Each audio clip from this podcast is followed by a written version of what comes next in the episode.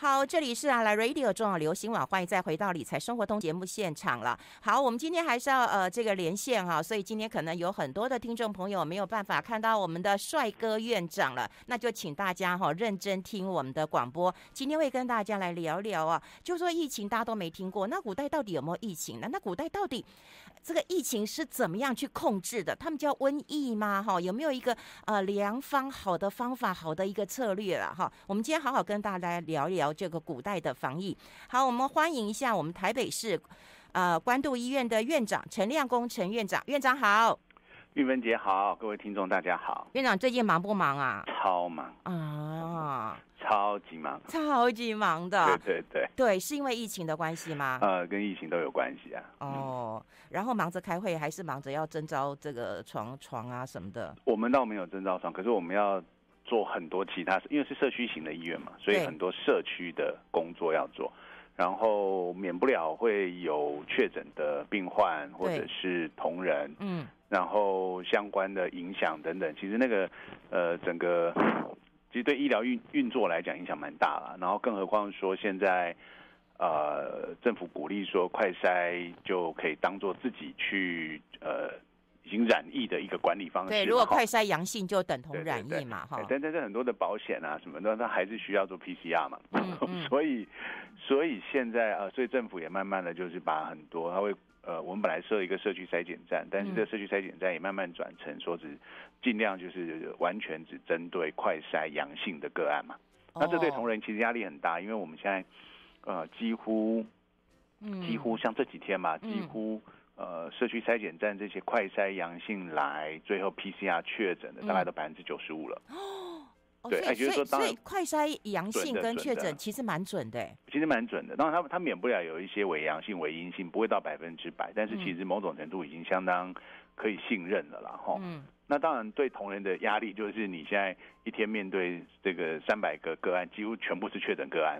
嗯。所以你裁剪的时候要更小心。其实我们也。也会担心说，同仁在裁剪的动作当中，或是在外面做行政呃、嗯、安排的时候，或是后面检验处理检体的时候，嗯，因为现在风险很高，他几乎处理的每一个都是确诊个案的时候，嗯，其实那个压力很大的。也是啊，真的，我觉得我们的医护人员真的是很辛苦啊，你们真的很辛苦，我真的很谢谢你们。有时候看你们穿那个防护衣哦，这么热。真的，对对，这么热，然后这么闷，而且越来天气，嗯，慢慢的温度都升高了，这真的是一个很大的的压力，然后又可能会染疫哈。这个事情才在去年，觉得啊，去年的时候大热天哦，我们设筛检站，然后同仁很辛苦的这样，呃，这样子就冒汗啊，然后几乎快要这个脱水啊，哈，嗯，怎么一下子一年又过去了，今年又来了，又是很类似的情境，然后但是。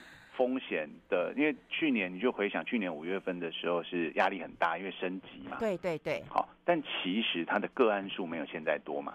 嗯。好，那现在的个案数跟社区的这个流行的状况，其实还蛮还蛮多个案，而且已经四处都有。所以，所以现在当然当然大家打过疫苗，当然呃状态跟去年不一样，但其实啊感染风险或者我们面对到那个呃确诊个案的几率是比去年高更多。嗯，辛苦了，辛苦了，我们一起撑下去，我们一起撑下去哦。哎，那我们要跟今天跟大家聊一聊了，嗯、因为当然这是大家都说是百年难得一见的一个大疫情啊。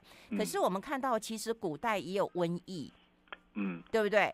然后你说，呃，你不管十四世纪、十五世纪也有黑死病，是，是对不对？好像都有听过嘛。是，这些都是世界之疫呀、啊。那世纪之疫，他们当时是怎么度过的、啊？呃，其实以前的策略也相对单纯，东西方还有点不同。嗯，其实你如果看华人的那个呃，在文献上面的记载，其实讲到瘟疫这两个字，把瘟疫这两个字摆在一起，大概是明朝的末年开始的。哦，但其实更早之前，但是更早之前怎么可能没事？不可能，对不对？所以其实最早之前只有用疫。就是疫情的这个疫在形容，所以它可能比如说啊，这个什么国家发生很大的这种类似像呃瘟疫的，他们是用呃这个国有大疫，好，就是有一个大，所以这个大这个疫在当时的字比较像我们现在讲的流行病，嗯，就是发生了一件大事。那瘟这个字其实跟在中医里面有很多的不同的诠释，因为有人你看我们温呃中医有时候会讲冷热温寒，嗯等等的，所以那个温字呢，一开始也有人主张说，其实是温度的温，而不是现在这个温，其实是到清朝的《四库全书》才把它分开的。哦哟哟哟哟，好有学问哦。对，这个其实很复杂，因为我觉得。嗯呃，毕竟在呃这些传染病本身哦，都是一些我们看不到的病原菌嘛。对。哦，因为看不到病原菌，那你其实完全难以去理解说它是什么原因所造成。嗯。那呃，当然中医，所以我们传统的医学啦，不一定讲说是中医，其实呃，可能西方也一样。传统医学只能从症状啦、观察啦，从一些现象去做一些推测，甚至也很难证明说这个是。什么东西来着？嗯，那当然就是从从古代来讲的话，其实如果真的认真去追文献上有记载，其实早在大概两三千年前，周朝就已经有类似这种大型的疫情的发生。哦，那次数是以前的记载比较少，到明清的时候就蛮多的，死亡人数也都蛮多的。嗯，那可能照历史上来讲，说成最严重的，号称啊，在这书上有记载的，大概十大概十。三世纪的时候吧，哦，在大概就是呃，这个那时候是北方的女真人的那个金朝，那那个时候在在呃在汴京，其实就是南京啊，嗯，发生啊，汴京是哎，汴京是北京，对，然后发生了这个呃大意，五十天内啊，他就说这那当时的记者是五十天内出门的人，大概有出门去的哈，就是可能有在外面工作啊行走的人，大概呃十个有九个不在了。啊，这比例这么高啊！对，好、哦，那甚至于说，其实已经都无法去这个呃入殓啊安葬了。所以其实这种这种情形，或者说大家有时候最近这这两三年在媒体上看到，或是疫情刚爆发的时候，好像啊大陆也有很多的那种影像的视频，看起来让人家蛮害怕的。其实这些事情古代也都发生过。那其实我们人类这个动物去面对一个呃病原菌，当你不知道它是什么来由的时候，嗯，我们的策略其实很少。那当然，古代以来东西方都有发展出不同的策略，这个倒是还蛮值得讨论。但呃，我是觉得这个事情本来就是我们面对自然界一个很大的挑战跟困难，人类也不过就是自然界当中的一个生物嘛。哇，你说十三世纪啊？我知道黑死病是十四世纪了。嗯。对对对对。对，原来更早就有发生过这样的事情啊。发生地方不一样，因为黑死病是在西方嘛，是从中亚这个传过去。有人说是蒙古人传给他们的，嗯，但呃，其实那在东方是在。鼠疫吗？啊，不是鼠疫，对，其实就是鼠疫。那、嗯、那时候是有人说是打仗的关系，这个蒙古就把这个鼠疫带给他们。但其实东方其实，在大陆上本身也有很多呃不同的类型的疫情。嗯。哎，那我们听到瘟疫，瘟疫啊，其实我们更早如果没有这么像你这么有学问，我们大概听过那个正气跟邪气，我们还没听过毒气的哈。好像就是那个邪气，就是大概就是呃，你刚刚讲的可能有疫情了，对不对？可是正气，好，正气好像就可以对抗邪气。那他们是怎么来看待正气跟邪气啊？嗯。其实那个时候就会有点像是我们在讲说，其实有一点这个症就有点像我们现在在讲的免疫力啦，那种感觉。哦，就是说哦，你自己的身体状况，或是你这个人行得正坐得端，你是一个呃行为各方面都很正很这个呃正派，然后你正常的养生，你又做很多的好的事情，其实有点像我们今日在谈说维持一个好的生活作息，睡眠要充足，然后要有足够的营养等等的那样的做法，只能强健自己的。身体的内在去对抗外在来的威胁。哦，所以你看，正气就是我们的免疫力，对不对？对。然后那个邪气就是有可能是病毒、病菌哦。对，因为节气的变化其实就会带来，其实就是大自然嘛。就像说流感常常是啊，这个呃秋冬的时候来嘛。嗯。哦，所以很多时候节气就是会代表说我们呃可能会有不同的病原菌在这个时间点会流行。等等，所以顺着节气的这个呃变化去调整自己的养生策略，这是古代人面对自然界的时候去调理身体跟面对可能病痛的一些做法，其实是顺着自然的变化在走。毕竟这些病原菌也是都都是在自然当中的存在的物种嘛。嗯，所以现在看起来就是连古人都有碰到这样的问题哦。那我都很好奇哦，像这种。古人他们有没有药方啊？以前我们都看到哇，那个手写的写毛笔字的，哇，这就很很珍贵啊。我们待会讨论好不好？我们先休息一下，我们先休息一下。I like 好，我们要持续跟我们台北市立关渡医院的院长陈良恭陈院长来好好聊一聊啦。当然，我们都会知道，古代的医学当然没有现在这么发达嘛。哈，那不管是说呃邪气来的、毒气来了，或者说大瘟疫来的时候，哈，它有没有像一个药方一样啊？哦，比方说哦，大家可能类似像台湾现在讲的哦，呃，这个传统的中医就有清冠一号，大家可能都要抢一下，对不对？那他们古代的那个有这样的药方吗？我很好奇。其实也有，但是他的做法有点，其实这个也是后来整个历史的变动，看起来还蛮合理的。比如说早年在很古代，假设说呃，整个社会自然环境当中的流行的病原菌很少，哦，可能只有一种两种。好，那。可能有某一位医师在前一次的经验当中学到了呃可能的症状，比如说他都因为呃中医呃传统医学啦，很多时候是透过这个望闻问切啊，从这些症状跟表征，然后去做判断跟开药嘛。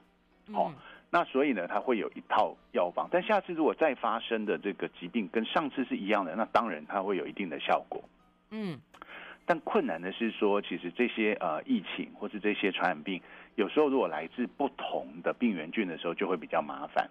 所以呢，曾经呃在以前哦，以前早年的时候，用这种口说没有明确文字记载的药方的时候，也就会觉得说啊，好像怎么办？疫情来的时候没有什么药物可以处理，所以呃有一位这个东汉的名医嘛，吼张仲景，他就有一个这个《伤寒杂病论》。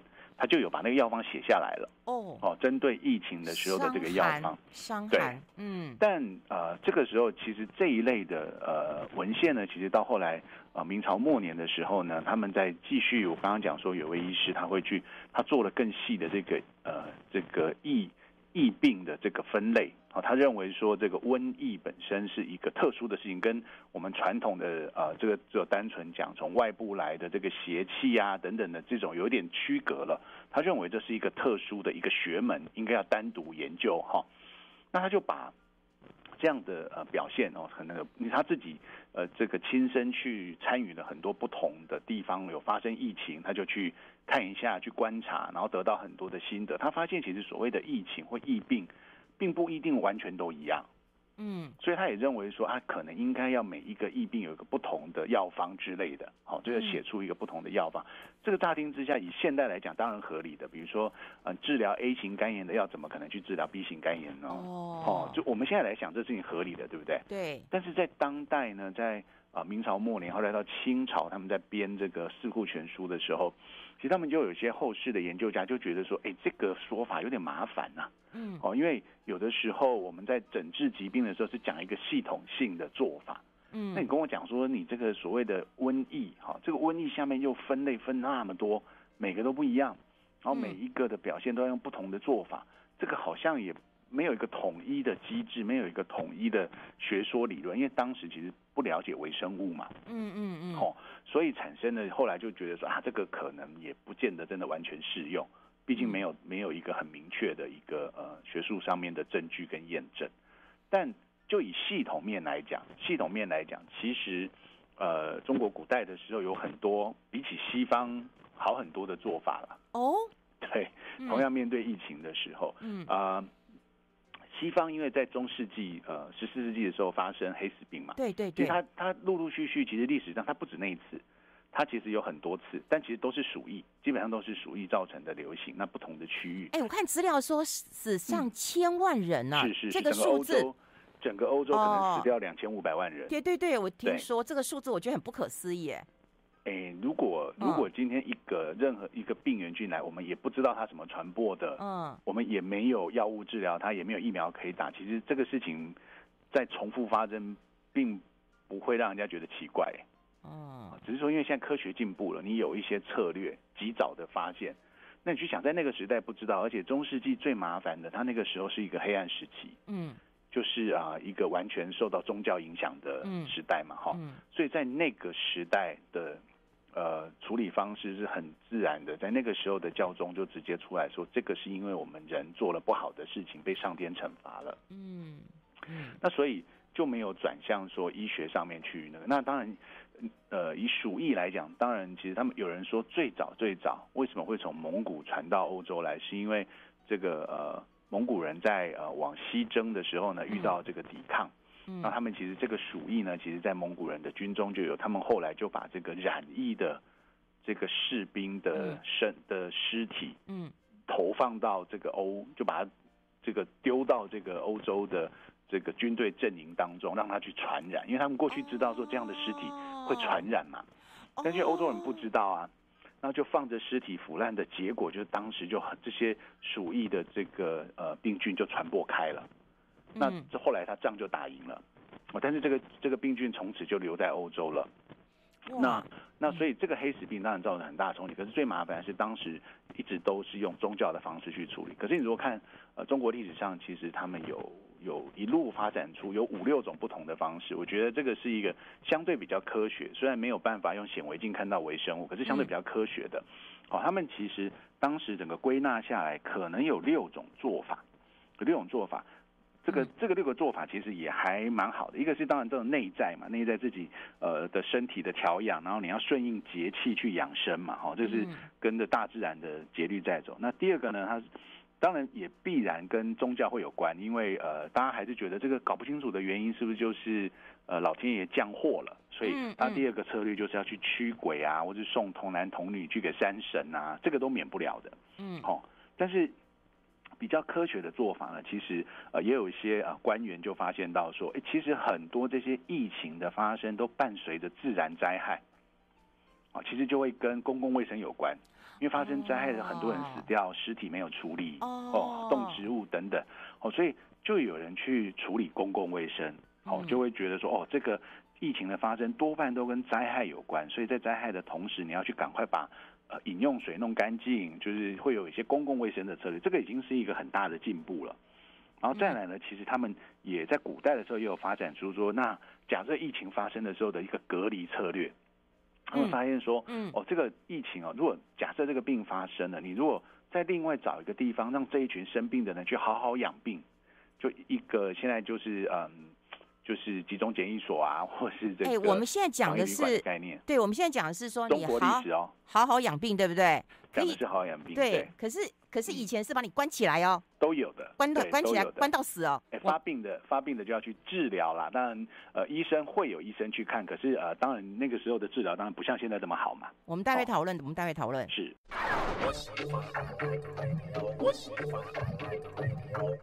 好，欢迎回来理财生活通，我是夏云芬。在我们今天线上连线的特别来宾呢，就是我们台北市立关渡医院的院长陈亮恭陈院长了。我知道他很忙，可是他为了我们听众朋友，他还是拨出时间来跟我们谈一谈古代的啊、呃、这个啊、呃、防疫的一个措施啊，让大家能够这个从古代那么看到现代的一个状况了。不过我们刚刚讲到关这件事情，我真的觉得其实蛮害怕的耶。嗯，对，被关起来，我觉得好可怕哦。可是这个是几乎哦，你会发现说古代好，其实东西方都一样，就我们也不是说特别爱讲历史，嗯，只是说你从古代的处理方式，你再去验证现在有很多事情，你会发现其实人类社会进步不太大了哈，很多事情处理的方式一样。其实你去想，其实古代会有两种人很容易被隔离起来的，嗯，一种就是传染病嘛，因为你你实在处理不好它，嗯，哦，那你发现说，哎，他只要在他只要隔离起来，好像就不影响其他人了，嗯，哦，那第二种在古代。现在或许也有这种感觉，是精神病患。哦，精神病患以前很难处理，不知道怎么处理，就给他一个安置机构，然后就永远住在那边，然后好像就对社会没影响。嗯，哦，那当然现在时代变了，我们药物的治疗也变了，所以当然有很多这个呃身心障碍或者是有精神疾病的患者，其实可以控制的很稳定，回到社会。哦，但是也免不了真的有一些比较呃这个程度比较严重，或者是比较。困难处理的，然后药物反应不佳的，也是有长期安置的这个策略，在全世界也都一样。嗯，哦，那这个其实当然就是说，呃，社会在运行当中的一些做的选择啦。嗯，哦，那如果就以疫情来讲的话，你会发现，你会发现，其实隔离一直都是一个呃可以的作为，因为可以迅速。这个不能讲迅速，就一定可以减少对社会的影响，跟跟让其他没有染病的人可以回到正常生活嘛。嗯，哦，那这个其实以前以前在呃历史上都发生过很多次。其实其实你真的去查，其实苏东坡都做过这件事。哦，苏东坡曾经呃就因为有遇到疫情，然后还去开了一个这种隔离的中心，我、哦、还得到很多的好评。啊，哦、你你好了解苏东坡哦。没有没有没有，好，因为就发现说哦，他他除了吃猪肉，也会做点这个，在在记在那个记录上是是呃，因为他通常不对这个不被这个呃呃当政的人所所所喜欢嘛，对不对哈？那那只好在那边吃肉啊，干嘛？哎，呦，居然哎有一件事情得到当朝很大的赞许 哈，就是处理疫情了。嗯，好。那其实这种呃隔离的策略啊，不要觉得好像都是很古代。其实你看今日的上海，然后这种封城，其实呃大陆有很，其实大约现在我那天看了一个 BBC 的报道，其实大陆在不同的大小城市，目前大概有二十个城市都有程度不一的封城。对对对。哦，嗯，那。呃，其实这个故事在台湾以前也都发生过。台湾发生过，嗯嗯，呃，就是呃，在一九四六年的时候，其实那时候刚好二次世界大战刚结束的时候。一九四六年，民国三十五年呐、啊。对对对，哇、四五年是是二次大战结束嘛？嗯嗯。然后那个时候呢，可能当时因为以前在那之前，台湾是呃日本在治理嘛，对，所以他们对于公共卫生，他们有一套日本人做的这些，包括防疫检疫系统。像呃，他们以前在那个时候呢，其实嘉义的布袋港是跟对外贸易的一个很常用的港口。嗯，那他们以前在日本的时代，他们有一套这个系统去呃预防说可能呃国外来的这个船只啊带来什么样其他的这个可能有害的东西嘛哈。那呃刚光复的时候，可能因为这些日本人撤了，所以这原有的制度就都带走了。嗯，所以当时呢，呃就有了一些呃往来的船只当中就带来了霍乱。那霍乱其实是用呃饮用水所造成的一个传染，所以它一旦传染开，其实也麻烦，因为它就是你只要喝水啊、碰就是煮东西，其实很容易都会感染。那那时候其实全台湾都有，全台湾都有。那嘉义的布袋大概是最严重的。那呃当时呢，其实已经严重到无法控制，最后选择的是将这个布袋整个封城。那这个这个封城哈，其实比起今日的上海，在当时的做法又更。极致的一点，呃，有很类似啊，就公安在 在防范嘛，嗯、对不对？我觉得当时也包含说，其实用了呃军队去啊、呃、这个预防，就等于是围住了这个布袋，希望、呃、他们都不要出城。啊，就全部就留在布袋。然后那一样有点也很像现在上海人的这个怒吼，就是没有水、没有食物、没有米，嗯，然后也没有足够的这个这个。呃呃，物资等等吼，那也没有足够的医疗，其实造成很多的反弹。所以那一次的整个全台湾的这个这个霍乱呢，其实最后过世了几千个人，大概是致死率将近快要到六成，这么严重哎、欸。对，那后来后来当然是一些啊，透过美元的一些医疗的协助，嗯，得到改善。其实霍乱就今日来讲，就今日来讲，如果不是真的很严重的。呃，霍乱的话，其实只要支持性的疗法，嗯，因为它最严重的就是水分跟电解质的流失，因为它会止不住的这个腹泻。嗯，那其实如果你的呃点滴水分跟电解质补充的好，支持性的疗法做得好，其实不至于说致死率这么高。那当然很严重的就需要用抗生素的治疗。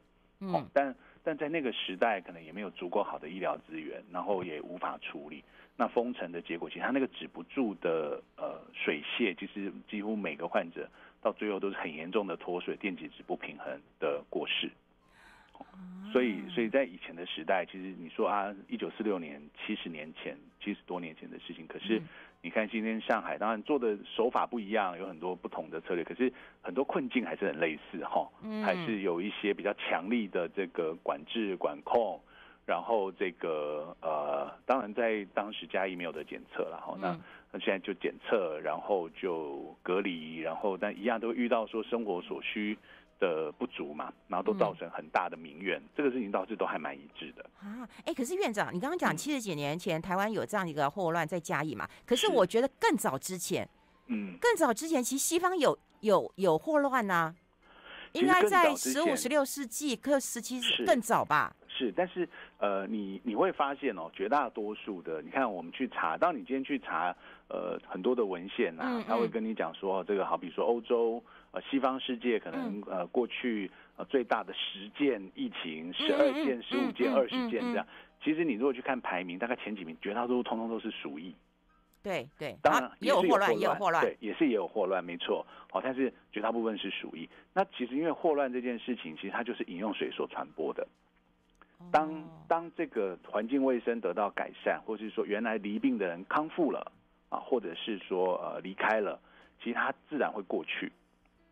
哦，那只要你这个饮用水的部分没有继续的传播，那鼠疫不同的是，鼠疫其实很多染病的人不知道，而且当时完全不知道，而且老鼠跑来跑去，完全无法控制。哦，对，所以所以那那个饮用水的事情，其实那个水就比较有那个地区性的限制嘛。哦，我的意思就是说，如果西方世界都已经先有这个霍乱的话，嗯、难道他们就没有研究药物就可以可以来来处理哦？我们待会来聊一聊，好吧？好，我们先休息一下。I like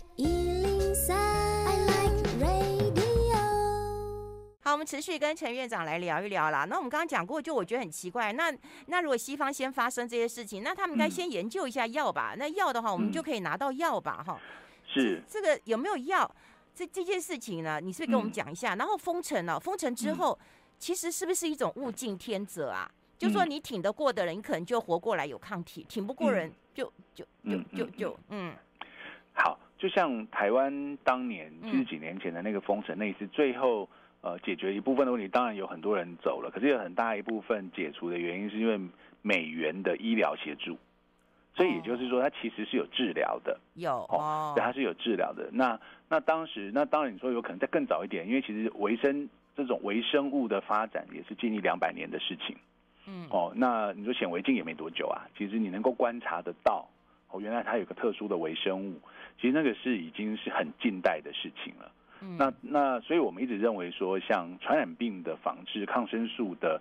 的呃发明，或是这些相对应的，不管抗病毒或是抗呃甚至于寄生虫药物的的发明，其实解决了人类很多的问题。嗯，解决非常多的问题，它是也是人类可以有办法长寿的一个很重要的理由，因为你可以控制环境，控制传染病。嗯、好，那可是哦，你如果去讲说，对，我们回到说，当你出现一个新的病，嗯，哦，新像我们今天是因为整个医药又更进，如果再回想。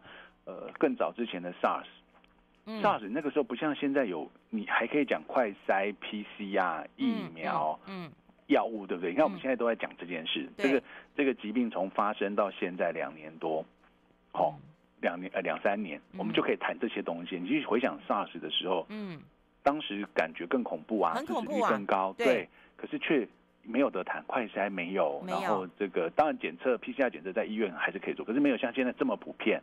疫苗没有，药物没有，嗯，哦，所以这是整个社会的进步啊，我们有这个东西。那当然，当然，这就是跟时间在赛跑的。今天如果来了一个这个传染病，它是传播非常强，致死率很高，你再怎么快，我觉得这一次的经验，以这个新冠的经验来讲，这已经是可能人类科学史上一个很大的一个进步的呈现了。你可以在短短的两三年之间做到这个程度嘛？哦，嗯。那今天如果来一个病，它的传染力更强，然后致死率更高，那真的很大一部分就会像你讲的进入物竞天择了。就是你面对那个环境挑战的时候，你只能去做一切防护的作为嘛。哦，你这这基本的预防啊等等，我们去先搞懂它怎么传播的，因为你要搞懂它怎么传播，你才能有办法搞懂怎么预防。对对。所以前面都一定有些过程，可是这个过程其实都是在跟时间赛跑。只要有一个病原菌是很快速，可能其实我们人类，你就会发现它跟所有自然界一样，你就会面对一个困难，就就就像我们现在在，我们现在不也是在为了要去除这个新冠的病毒，嗯，在努力嘛？那病毒也在跟我们，它也在 run 它的物竞天择的过程啊。对，它也在变变变。对，它为什么一直要变种？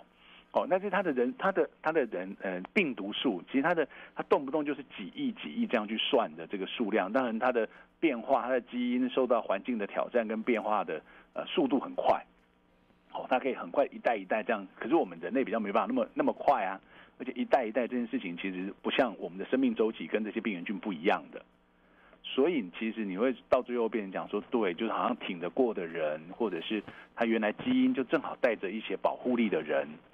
他就会能够撑过去，所以我觉得，我觉得，呃，终究来讲了，我觉得人类的社会还是已经呈现了很大的进步。不过，真的面对大自然来的一些你很难理解的挑战的时候，有的时候还是有点运气成分。你能够多快的找到问题，找到答案，然后尽快处理。这个事情，有时候真的很，我觉得还是非常挑战。所以人类面对大自然，有的时候看起来还是渺小了点。嗯，真的要看很多的科学家，然后努力的这个研究发现，然后呢，我们是能躲就躲，是，对不对？是，能闪就闪。是，然后就像说以前啊，大家讲说，呃，如果从《黄帝内经》讲，不是要强化自己的正气嘛，要强化免疫力嘛，哦、嗯，所以可是有的时候我们像像。刚开始这个新冠或是之前的 SARS 的时候，嗯，我们有时候还会觉得说，哎，你免疫力太强不一定是好事，嗯嗯嗯，对，因为你跟病毒这个打仗打得太凶，其实破坏了你自己的肺部的气的那个组织，嗯，反而会让你呼吸衰竭，对对对，所以有时候我们就会对于说强化免疫力这件事情，这个概念当然基本上 OK 了哈，让我们自己免于。对很多呃疾病的感染或者感染之后可以恢复的快，可是，在一些特定的疾病的流程当中，就是有一些自体免疫的病人，你要去强化他的免疫力，这个都是嗯造成负向的结果，因为他免疫力越强，他那个反应就越强啊。所以我是觉得有时候当然呃把自己的身体平常的生活作息跟健康习惯培养好，这个是基本款了哦。但是是不是一定强化免疫力就会在？呃，一个环境的的挑战当中得到最好的结果，有时候也很难讲。我们有时候也很怕你的免疫力太强，在在某一些情境之下。哦，哎，我问过一个那个啊呃职业的药师，他也是这样讲。嗯，对，因为嗯，因为你如果看很多像像其实因为现在比较比较少，像 SARS 的时候，其实很多都是这样，嗯、就是说你根本压不下那个免疫反应，嗯、然后就。很厉害的发炎，使得肺部的器官被破坏之后，你没有呼自己呼吸气体交换的能力了。嗯，那所以但现在不同啊，因为现在其实我们也观察到新冠还是有这个过度发炎的议题啊。嗯，所以在现在的药物之前，前面的做法，像我们现在当然是靠几个抗病毒药物嘛，哈。嗯嗯。前面的做法就是用一些单株抗体去压抑你的免疫反应，让你在这段时间不要这么强的去破坏自己肺部的组织。嗯。哦，所以这个也是。也是一些不同的治疗的策略，跟你科学上的发现得到的结果啊。嗯，哎，可是我觉得这一波当中啊，嗯，可能我们也忘了啦。之前我们当然也有紧张过、焦虑过啊。可是这一波的紧张跟焦虑哦，其实特别特别的明显。因为这一次就是已经、嗯、那个 已经就在你身边了。对对对 对，就是谁家的小孩班上没有、哦、没有这个确诊要居家隔离的。哦，然后上班的时候都不塞车了。对对，呃，真的，我自己开车，我都发现那个路上的人变得比较少，而且听到孩子哦，哇，我真的心都揪起来了。我们待会来聊一聊这些焦虑跟、嗯、呃紧张，好不好？我们先休息一下，嗯啊、我们先休息一下。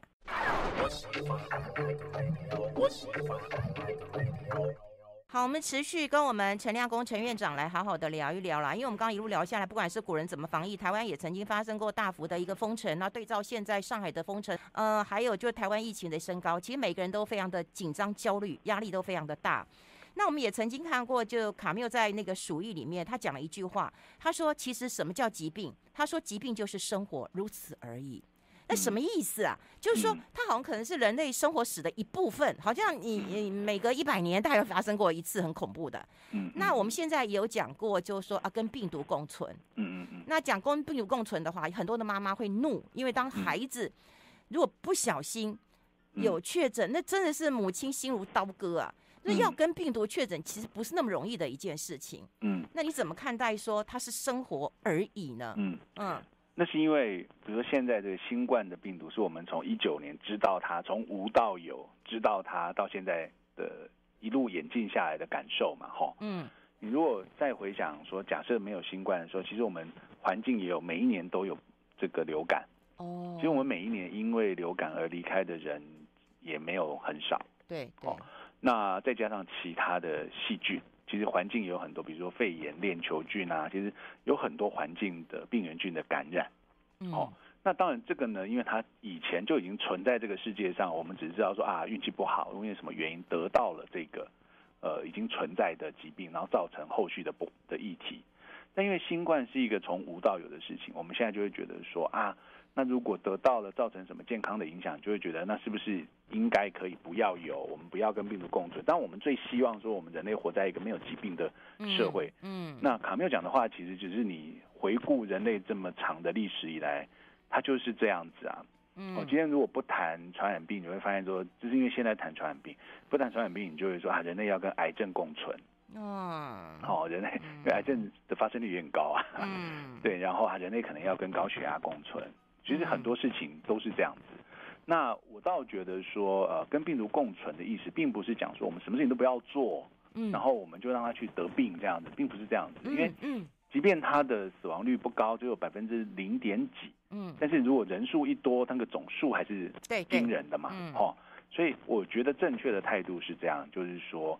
呃，自然界当中这些病原菌它就是会存在，而且以全世界的趋势来看，现在显然这次病毒是管不住了，嗯，是管不住了。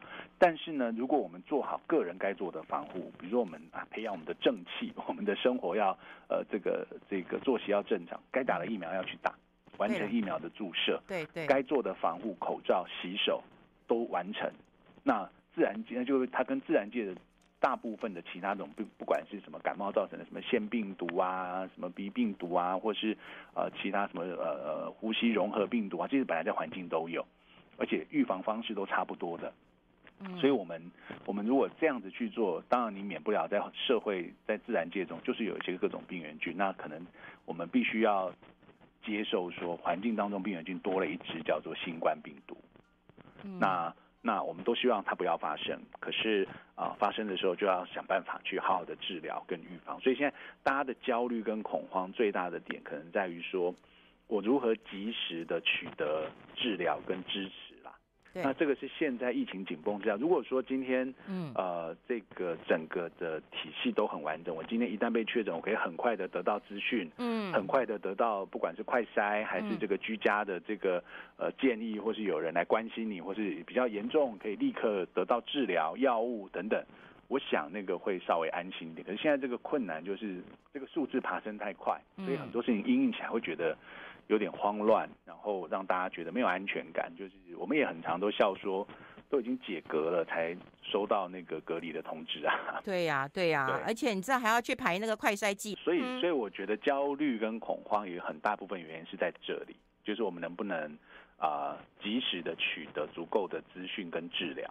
那我想这也是现在医界大家很努力在在做的事情了。嗯，好、嗯哦，那大家看到。嗯，病人这样子恐慌，其实我们也觉得不安心啦。哦，也希望帮大家的忙。当然，其实我们自己的同仁也有人因此染疫，我也觉得不安心。然后，哦，这是互相的。可是，但终究我们也一直希望创造一个好的环境，让啊真的需要得到医疗协助的人来到，也也也是呼吁大家啦。照现在政府的的期望，就是基本上你没有你没有什么症状的，无症状，其实也不用刻意去筛。嗯，有症状就去筛，那那就到该去的地方去接受治疗。跟那大家有时候现在担心，很多人就就有一个印象说啊，反正轻症嘛，他他还与其怕得病，还怕更怕被关。嗯，哦，那就变成是不通报不什么，那我觉得这样更危险。现在有些人其实得到根本不想讲，然后自己觉得有症状就自己去关一下。哦，那我是、啊、我是觉得自己关，可是如果不投药会好吗？呃，因为现在是百分之九十五都算轻症啊，轻症啊，对，所以他自己就是感冒的症状，就居家的感冒药就好啦。但问题是说，永远会有少数的个案不是如此嘛？对，好，所以我是觉得说，就是呃，分流该通报要通报，它虽然慢，然后分流，然后自己稍微警觉一下自己的症状，哈，就呃不要被那个说大部分是轻症所这个呃认为说就一定不会有事。哦，还是要注意一下自己的状况。嗯，那也但也不用过度的焦虑，所以要适当的分流，就什么样的人去到什么地方接受治疗，跟呃这个被呃照顾，或是觉得被呃分配到什么地方去做一个短期的这种呃呃不管隔离或什么，那都是一个。好的做法，至少确保那段时间内的健康没有什么大的变化嘛。嗯，好，那这种如果说真的完全居家的时候，其实我们现在正在想要赶快发展一套这个居家的一些远距的系统，对，让让居家里不管是在隔离或是居家治疗的人都可以呃有一个 connection，我不要说好我就在家里完全靠自己了。嗯，这个这个也是需要一些科技的辅助了。那因为这么大的量能嘛，你就很办很难说叫。一家医院去做所有的事情，所以我是觉得说，呃，大家就是呃，可能得要接受说，对，这只病毒或许以后在自然界里面就是存在了，哦，所以 我们以前曾经笑说，我们以前曾经笑说，你看哦，我们以前流感疫苗只有两种，A 型、B 型。对。然后呢，H1N1 之后呢，就多了一个，一多了一株，就 A 型、B 型加 H1N1 嘛。嗯嗯。那我们就笑说，以后可能就是 A 型、B 型 H1N1 加上新冠。哎呦，就变成是几乎要 routine 在打了，就就好像就是环境里面自然会产生的流行病了，就变成是与病毒共存的概念，它就是自然一段时间就会回来。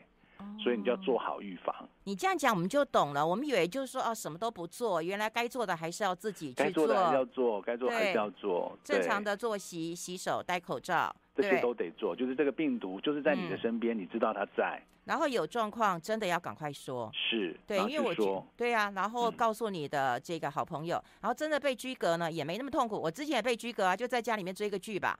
是啊。对。是啊。追个剧吧，OK 的。是，但是也要让人家知道了哈，会、嗯、有人去关心你啊。中间如果有什么状况有变化，因为虽然几率不高，但是偶尔还是会有人有变化嘛。啊、我们必须还是要支持系统，嗯，这个这很重要，聊聊天这个很重要。是啊，所以我们之前有个同事被拘格，然后我们在群组上留言，奇怪他怎么一直没有回，我就 请个同事去家里敲敲门，我有点担心啊。嗯哦，当然后来是因为大家不舒服，睡睡得比较久了。可是就会有应该有类似这样的机制，说其实有是有朋友有同事，虽然你在居隔，然后啊是可以呃这个要有人去关心的。因为有的时候你自己一个人，不管是关在一个房间里，还是自己一个单独的房子，其实还是需要有保持有外面的人可以去。呃，这个关心跟这个呃一定的一段时间去知道你好不好的一个做法。哎、嗯，这个很重要，这个很重要，大家一定要做到，大家一定要做到。谢谢你的提醒，嗯、而且你这么暖心，这么贴心。今天非常谢谢我们陈亮工陈院长跟大家做这样的分享，谢谢院长，谢谢，谢谢，谢谢，谢谢拜拜。